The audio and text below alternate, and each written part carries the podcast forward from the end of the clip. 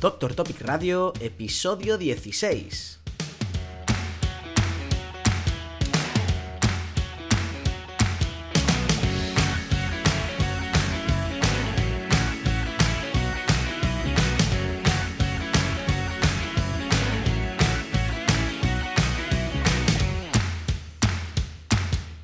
Bienvenidos a un nuevo episodio de Doctor Topic Radio, podcast dirigido a médicos en el que compartimos contenido útil para la práctica clínica diaria y reflexionamos sobre todo lo que rodea al mundo de la medicina. Como siempre, empezar agradeciendo que estéis ahí al otro lado escuchando, muchísimas gracias. Y sobre todo agradeceros que nos estéis apoyando en estos tiempos difíciles. Ya sabéis, estamos en plena epidemia de coronavirus, muchos estamos aislados en casa o tenemos que ir a trabajar para cubrir a otros compañeros que, han dado positivo y sí o sí les toca hacer aislamiento. Y bueno, precisamente por este motivo, este es un programa de despedida, aunque ya os digo que no es una despedida para siempre, sino de momento un hasta luego pero yo creo que comprenderéis todos que el tiempo se nos echa encima, es imposible sacar ni un minuto para poder mm, hacer el podcast, con lo cual hemos decidido el equipo de Doctor Topic por el momento suspender el programa de forma temporal, así que sintiéndolo mucho, muy a nuestro pesar, este será el último programa por lo menos durante el siguiente mes. Esperamos, mm, si todo va bien, pues abril, mayo, poder reiniciar la actividad habitual, un podcast semanal o bueno, mm, ya veremos porque dependemos un poco de cómo funcione, y cómo se desarrolle todo el caos que tenemos a día de hoy. En cualquier caso, aunque este sea un programa de despedida, de momento sigue siendo un programa habitual, así que vamos a empezar con nuestra sesión histórica, nuestra sección de curiosidades y como no podía ser de otra forma, aprovechando el contexto, vamos a rendir homenaje, vamos a dedicar nuestro programa a Dmitry Ivanovsky, un biólogo que fue el padre o uno de los considerados padres de la virología.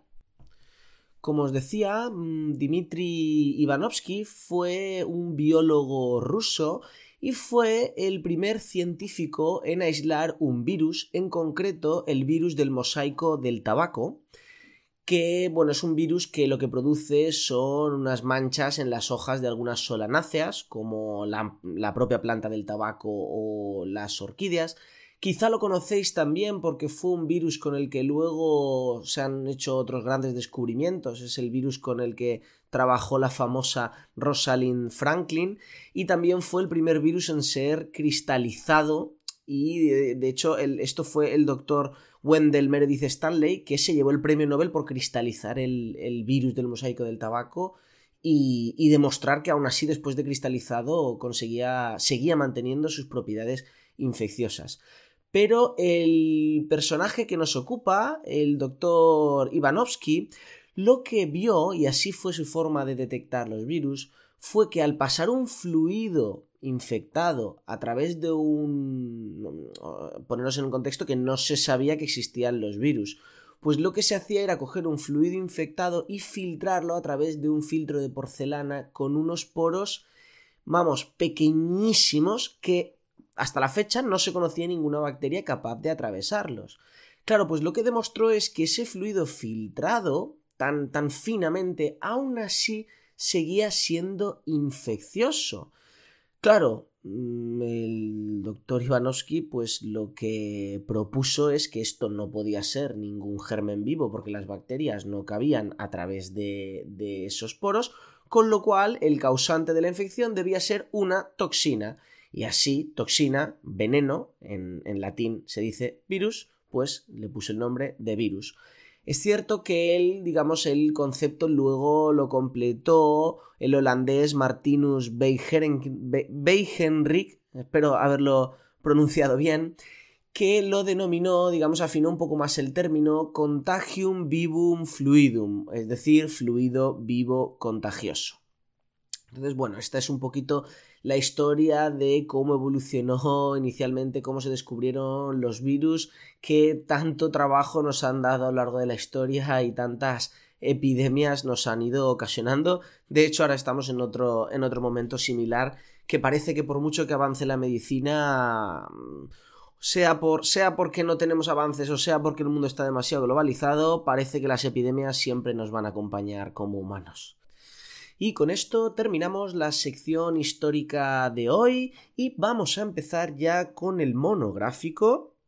Y hoy vamos a hablar de PubMed. Ya sabéis, el buscador de los buscadores.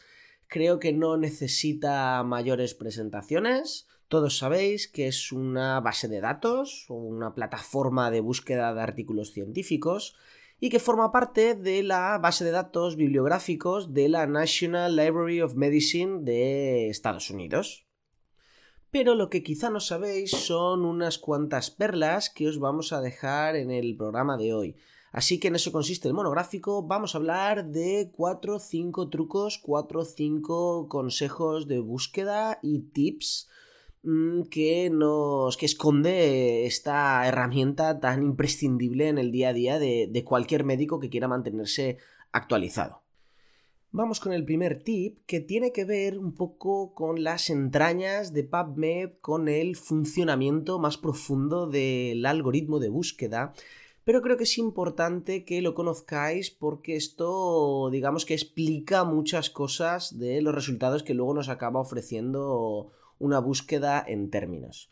Y tiene que ver sobre los términos mesh y el mapeo automático de términos, que es algo que no todo el mundo conoce.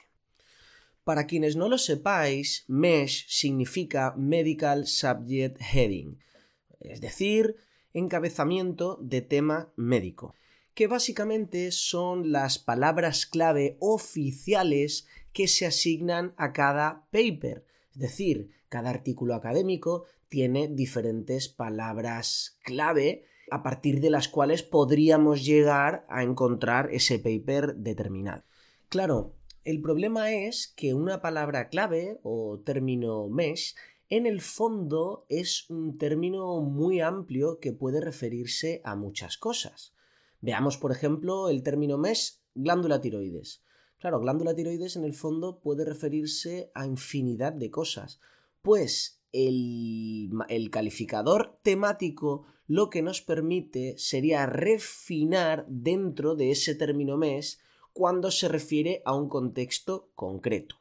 Por ejemplo, si nos vamos al buscador de términos mes, lo que podemos hacer es acotar la glándula tiroides, en el caso de nuestro ejemplo, para que solo nos devuelva los papers que se relacionan o bien con la embriología, o bien con la fisiología, o bien con el tratamiento, o bien con el diagnóstico, y así sucesivamente. Estos serían los calificadores temáticos, que serían, pues, como si, si el término mes es el encabezado, pues serían como el subtítulo, ¿no? Si el término mes es el título, serían como el subtítulo para acotar esa palabra clave para hacer nuestra búsqueda un poco más específica. Os dejo un enlace a los diferentes calificadores temáticos en, las notas del programa. Pero bueno, que sepáis que si os vais al buscador Mesh, ahí os aparecen los calificadores temáticos para que los marquéis en casillas a golpe de clic. Otra funcionalidad que encontraréis en, en el apartado de búsqueda de términos Mesh justo debajo de los calificadores temáticos es que también podemos restringir nuestra búsqueda al tema principal. Esto lo pone como restrict to mesh major topic. Es decir, si busco glándula tiroides, solo aquellos artículos que se refieran de forma primaria a la glándula tiroides. No, por ejemplo, un artículo eh, que sobre un fármaco nuevo que se detecta que como efecto secundario parece que provoque un aumento de la TSH. No, pues ese no aparece. Si circunscribimos nuestra búsqueda a mayor topic, no aparecería ese artículo, sino solo los que su tema principal, su mayor topic, es la glándula tiroides. Esto también lo podéis marcar a golpe de clic. Y otra casilla interesante que encontráis en este buscador también es eh, la posibilidad de incluir o excluir los términos mes que están por debajo en la jerarquía debéis saber que los términos mes están ordenados de una forma jerárquica. Pues por ejemplo, debajo, por encima de tiroides, tenemos sistema endocrino, anatomía y demás, y por debajo de glándula tiroides, pues tenemos hipotiroidismo, hipertiroidismo y otras enfermedades. Lo que puedes hacer eh, marcando esta casilla es restringir, eh, o sea, eliminar los términos que están por debajo de la jerarquía para de nuevo acotar más nuestra búsqueda y que sea más específica justo al término al que nos referimos, en este caso glándula tiroides, pero no hipotiroidismo. Y ahora sí, por último, en relación a los términos MES, os quería hablar sobre el mapeo automático de términos. ¿Esto qué significa? Pues como os he dicho al principio, los términos MES son las palabras clave, las keywords oficiales que se asignan a cada paper. Pero claro, el algoritmo de PubMed es muy listo, es muy sabio y tiene la capacidad de traducir cuando buscamos por palabras que no son oficiales, pero que él sí sabe que nuestra intención de búsqueda sería se relaciona con un término mes concreto. Por ejemplo, si el término mes es infarto agudo de miocardio y nosotros buscamos ataque cardíaco, el algoritmo de, de, PubMed es capaz de traducirlo y de hacer un mapeo automático de términos. Él ya sabe que cuando tú buscas ataque cardíaco, te tiene que devolver los términos, eh, los resultados para el término mes eh, infarto agudo de miocardio. Entonces, en esto consiste el mapeo automático de términos, en que el propio PubMed sabe traducir las palabras relacionadas con un término mes a ese término mes. Porque en el fondo, lo único que, las únicas palabras clave que PubMed asocia a cada artículo son los términos MES, no son otras. Lo que hace con otras es traducirlas. De manera que imaginemos que si tú pones ataque cardíaco o síndrome coronario agudo o infarto o cualquier término similar, él te lo va a traducir siempre al término MES más cercano en su tabla de traducción. Y esto es muy importante conocerlo porque en determinadas situaciones, en determinados tipos de búsquedas, se desactiva el mapeo automático de términos de forma automática, valga la redundancia. Entonces debemos saber bajo qué circunstancias se desactiva porque esto va a cambiar por completo los resultados que nos va a ofrecer nuestra búsqueda. Pero antes, para seguir avanzando, para llegar a este punto de entender cuándo se desactiva, tenemos que pasar al segundo tip, tenemos que avanzar un poquito más en la forma en la que trabaja PubMed, así que vamos a ir con el segundo tip que trata sobre la sintaxis de búsqueda que utilizamos para encontrar nuestros artículos.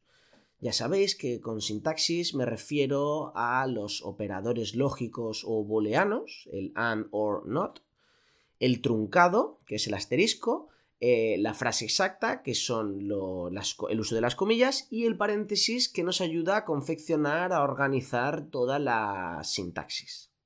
Me imagino que todo esto ya lo conoceréis, pero quiero hacer una pequeña introducción simplemente para poneros en contexto. Recuerdo, operadores booleanos, el AND va a hacer que nos devuelva una búsqueda que incluya el primer término y el segundo, es decir, los papers que incluyan ambos términos, ¿vale? El OR nos va a devolver los resultados que incluyan uno u otro término, aunque, aunque no estén los dos juntos en el mismo paper. Y el NOT nos va a devolver los resultados que contengan el primer término, pero no el siguiente. Todo esto, por supuesto, se lee de izquierda a derecha como si fuera una fórmula matemática. Me refiero cuando utilizamos los paréntesis, que luego lo comentaremos, pues como si fueran matemáticas. El siguiente operador muy útil que utilizamos es la búsqueda de frase exacta, que esto lo hacemos rodeando la palabra que queremos encontrar o la frase con comillas. En este caso, pues nos va a devolver los papers que incluyan esa frase exacta como palabra clave. El siguiente operador que utilizamos es el truncado, que es el uso del asterisco. El asterisco lo utilizamos para buscar o para, digamos, utilizar una palabra clave en vez de completa solo su raíz. Por ejemplo, si queremos buscar todas las palabras que incluyan neurology o neurologic o neurologist, pues si ponemos neuro asterisco, nos va a devolver todas las palabras clave que incluyan neuro, es decir, la raíz común, y luego, independientemente de lo que haya como sufijo, los va a incluir todos en la búsqueda. Eso es lo que significa truncado. Sustituye los sufijos, los incluye todos, entonces lo que hace es cogemos la raíz, el asterisco y ya incluye todos los términos que incluyan esa raíz. Primer detalle importantísimo a tener en cuenta con el truncado. El truncado no devuelve frases de varias palabras, solo sirve para una palabra única, ¿vale? Así que mucho cuidado. Y segundo detalle importante, y aquí viene la cuestión del mapeo automático de términos, y es que el truncado inactiva el mapeo automático de términos. Es decir, una búsqueda de PubMed que tiene la capacidad habitual de traducir nuestros términos cotidianos a palabras clave de mes, términos de búsqueda específicos, oficiales, que están muy bien asignados a cada paper, al utilizar el truncado, todo ese potencial lo desactivamos y pasamos a hacer una búsqueda literal. Claro, esto es una cosa completamente lógica si no lo analiza. Si nosotros estamos diciéndole que queremos que busque una palabra por su raíz, ¿cómo nos va? es imposible que, sea capaz el algoritmo de traducir, si le estamos diciendo que busque de una forma literal, que nos lo traduzca a sinónimos oficiales. Con lo cual, este era el tip de los términos MES y el mapeo automático de términos. Cuidado porque cuando utilizamos el truncado estamos buscando de forma literal y se nos anulan por completo el mapeo automático de términos, es decir, la búsqueda de sinónimos de palabras clave. Con lo cual, si vamos a hacer, vamos a utilizar el truncado, muy importante haber hecho antes, haber preparado nuestra búsqueda concienzudamente, buscando los términos MES oficiales que queremos encontrar. Porque volvamos al ejemplo que he comentado antes de ataque cardíaco. Si uno busca heart attack y pone un asterisco en algún sitio, no te va a devolver el término infarction, el tema infarto, el tema, bueno, todos los términos MES que probablemente están asignados a más paper que la palabra heart attack, que seguramente lo desconozco, pero diría que no es un término MES. Lo que pasaremos a buscar es literalmente esa búsqueda por culpa del truncado. Así que recordadlo, el truncado es muy útil para ampliar nuestra búsqueda, pues lo que decía antes, si yo quiero neurology o neurologist, pues el, truncado me va a ayudar. También lo podríamos hacer poniendo neurology or neurologist y luego poniéndolo entre paréntesis. Pero, mm, pues muchas veces para simplificar la sintaxis, en vez de volvernos locos a poner paréntesis, pues ahí es donde tiene su, su función el truncado. Pero como os digo, siempre haciendo una búsqueda previa concienzuda de términos mesh. La siguiente perla o tip de PubMed es sobre los calificadores de campo. Os cuento, cada palabra clave, o mejor dicho, digámoslo de otra manera, cada paper tiene diferentes campos o diferentes apartados en los que puede incluir una palabra clave. Por ejemplo, un campo es el autor, otro campo es la fecha de publicación, otro campo es la revista y demás, ¿vale? Entonces, cuando nosotros buscamos un término mesh, por defecto eh, lo intenta buscar en todos los campos de cada paper. ¿Vale? Imaginaros que hay un, autor que se llamara tiroides. Pues si tú buscas tiroides, te va a devolver tanto los artículos que tratan sobre tiroides como los artículos escritos por el señor tiroides. Porque buscaría el término mes tanto en el campo autor como en el campo, pues, temática o cual fuera. Entonces, esto es realmente muy útil porque de nuevo nos permite acotar nuestras búsquedas de palabra clave y podemos decirle a PubMed dónde queremos que busque cada palabra clave y esto lo hacemos gracias a los calificadores de campo. Para utilizar los calificadores de campo lo que tenemos que hacer es poner ese calificador entre corchetes justo después de nuestra palabra clave. Por ejemplo, si yo quiero buscar tiroides, la palabra tiroides si aparece en el título, pondría thyroid, corchetes, T-I-T-L, cierro corchete. Y eso lo que le estamos diciendo a PubMed es que nos busque la palabra tiroides en el título del artículo. Es decir, los papers que incluyen la palabra tiroides en el cuerpo, en el autor o en lo que sea, no van a ser devueltos en nuestra búsqueda, porque solo van a aparecer los que incluyen la palabra tiroides en el título. Y esto lo hemos hecho restringiendo la búsqueda de nuestra palabra clave, de nuestra keyword, a un determinado campo gracias a los calificadores de campo. Hay muchos calificadores, yo creo que es una cosa que no es que haya que conocerla de memoria, aunque poco a poco con el tiempo ya os digo que los más útiles los iréis conociendo, pero igualmente os dejo un... os lo dejaré en un, en un artículo del, del post, os lo dejo, perdón, del blog, os dejo el artículo enlazado en las notas del programa, os dejaré una lista con todos los calificadores de campo, que yo creo que en PubMed, en las instrucciones, también lo podréis encontrar sin ningún problema.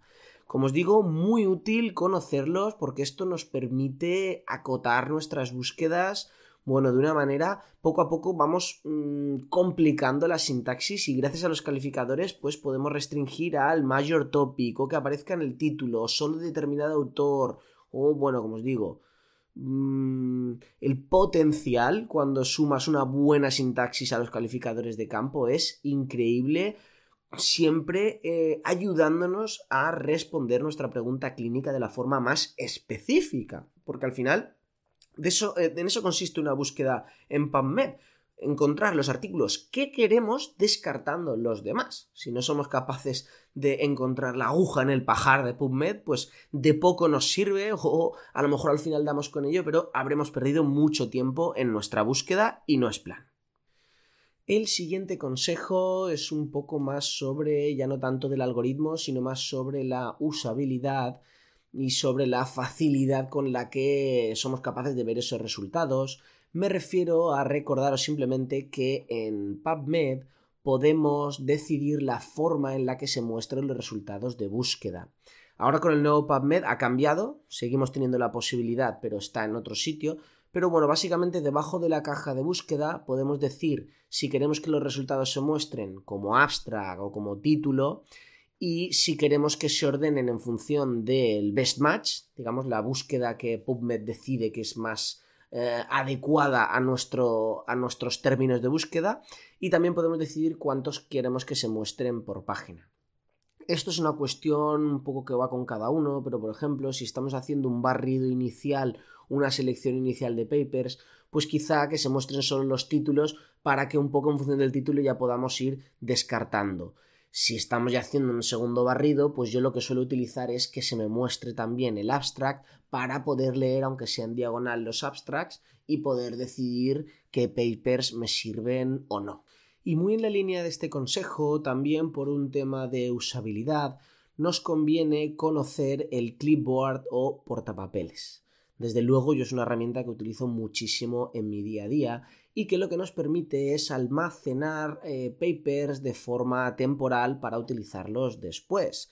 Básicamente consiste en ir señalando los papers, darle al botón de enviar send to, ¿vale? Que lo tenemos a la derecha, y enviar al clipboard o portapapeles. ¿Qué es lo que puedes hacer con esto? Pues cuando tienes una búsqueda más amplia, ir seleccionando los que te interesan. Ahora hago esta búsqueda, me interesan estos tres. Ahora hago otra búsqueda, me interesan estos dos. Poco a poco te va rellenando el portapapeles y luego puedes ir directo al portapapeles y ver solo las búsquedas, los papers que has guardado, pues a partir de ahí ya, para descargártelos o para guardártelos en tus colecciones o demás. Que esta es otra. Sabed que si os hacéis una cuenta gratuita en PubMed, podéis guardar colecciones de papers, se almacenan vuestras últimas búsquedas, podéis guardar vuestra bibliografía, incluso crear alertas para búsquedas predefinidas que hayáis hecho y que pues necesitáis manteneros actualizados en concreto para esa búsqueda específica. Y precisamente este es el último consejo que os quería dar en el programa. Mm, os recomiendo encarecidamente que os hagáis una cuenta gratuita en PubMed porque lo que os permite es almacenar todo, todo lo que necesitéis, tanto búsquedas como papers que os interesen, y os permite recibir alertas. Por ejemplo, imaginaros que sois un cardiólogo especialista en un tipo de arritmia concreto. Pues lo que harás será hacer una búsqueda específica de tu arritmia muy completa, pues solo para recibir los metaanálisis o solo para recibir los ensayos clínicos publicados nuevos, lo que sea, la búsqueda que te interese. Lo que puedes hacer es almacenar la búsqueda y en tu perfil ponerte para que eh, recibas actualizaciones cada vez que haya un nuevo paper que cumpla esos criterios de búsqueda.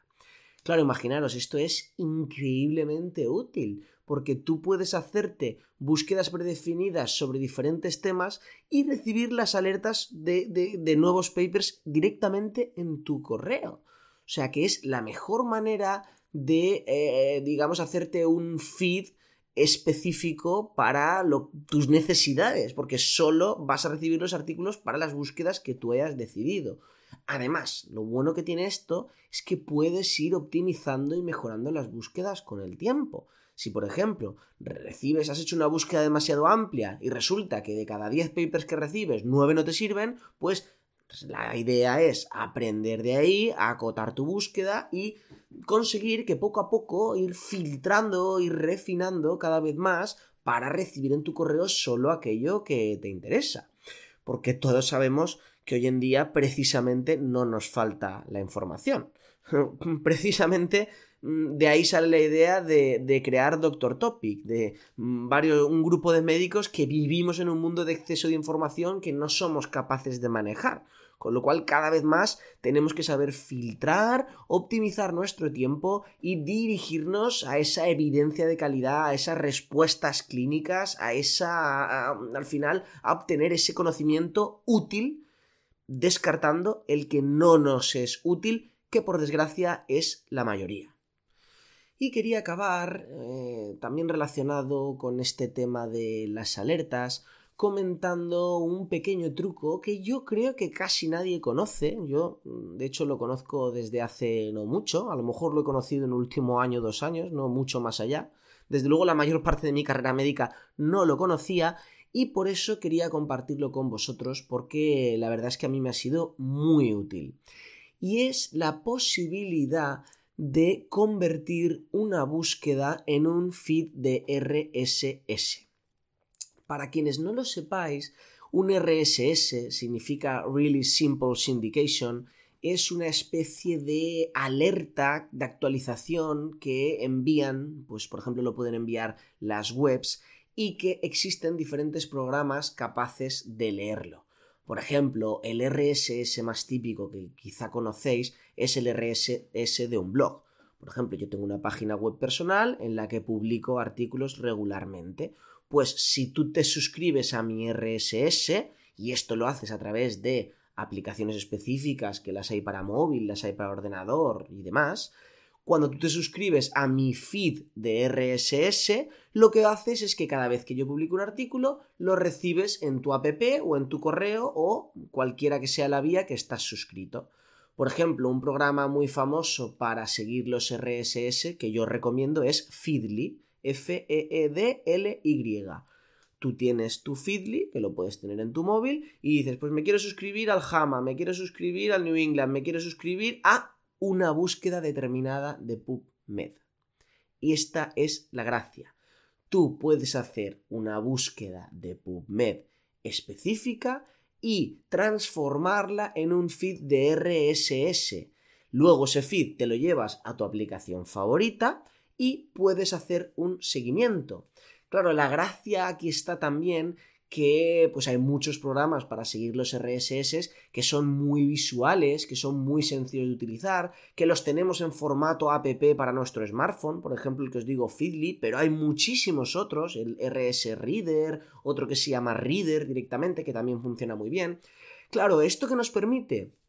Pues imaginaros que tú tienes tu aplicación específica, tu reader de turno, y pones una búsqueda de metaanálisis de infartos, otra búsqueda de revisiones de tiroides, otra búsqueda de eh, revisiones sobre eh, pie diabético. Claro, todas esas búsquedas te las, eh, te las, eh, digamos, incluyes en tu aplicación, búsquedas que previamente has creado y has exportado como RSS y a partir de ahora las sigues sin ningún problema en tu aplicación favorita en tu smartphone. Con lo cual es súper agradable de seguir, súper sencillo y bueno, aparte es que puedes decidir cómo lo sigues. Obviamente esto es exactamente lo mismo que crearte una cuenta gratuita en PubMed y que recibir las alertas en tu correo. Pero bueno, es una posibilidad de hacerlo de una forma más agradable a la vista o también si por una cuestión de usabilidad tú prefieres seguirlo así. O sea que quedaros con este tip, eh, podéis seguir una búsqueda específica por RSS, que además tampoco necesitas eh, crearte una cuenta gratuita, aunque no, no encuentro ningún motivo para no crearla, desde luego yo tengo la mía, pero bueno, es otra posibilidad. Eh, también os aviso que mm, quizá estáis al tanto de que PubMed están haciendo una nueva interfaz, una nueva web, mucho más moderna, la verdad, en teoría más usable, aunque no está del todo terminada. Con lo cual, precisamente, esta cuestión de esta funcionalidad del RSS la van a quitar durante un tiempo. El propio PubMed ya dice que la van a instaurar sí o sí, porque lo considera muy útil, pero que es posible que mm, mientras inactivan la página antigua y hasta que incluye la funcionalidad en la página nueva, que estemos un tiempo sin poder utilizar el RSS. Pero bueno, de momento sí que lo tenemos, así que aprovechadlo. Y con esto terminamos, hasta aquí llega el programa de hoy, muchas gracias por acompañarnos en esta aventura. Ya sabéis que apreciamos mucho vuestro feedback, así que si tenéis un comentario, sugerencia o queréis proponer un tema para el podcast, podéis hacerlo desde el apartado de contacto de nuestra web en doctortopic.com barra contacto. No os preocupéis aunque estemos cerrados un tiempo, volveremos, os lo garantizo, os doy mi palabra, es una cuestión de honor casi. Este podcast es una actividad que nos encanta y que consideramos muy útil para nuestra comunidad médica. Así que queda garantizada nuestra vuelta. Lo que no puedo asegurar es cuándo volveremos. Asimismo, también queda abierto nuestro buzón, ya sabéis, en el apartado de contacto. Todo lo que nos queráis decir mm, será bienvenido y vuestras sugerencias serán tomadas muy en cuenta. Y nada más, gracias por vuestros comentarios positivos, likes y valoraciones de 5 estrellas en iTunes y vuestros me gusta en iVoox. También gracias por suscribiros y por compartir el programa en redes sociales. Y ahora y así terminamos, nos vemos en el próximo episodio. Adiós y que sea leve esta pequeña crisis, esperemos que también pequeña, del coronavirus. Un saludo, nos vemos pronto.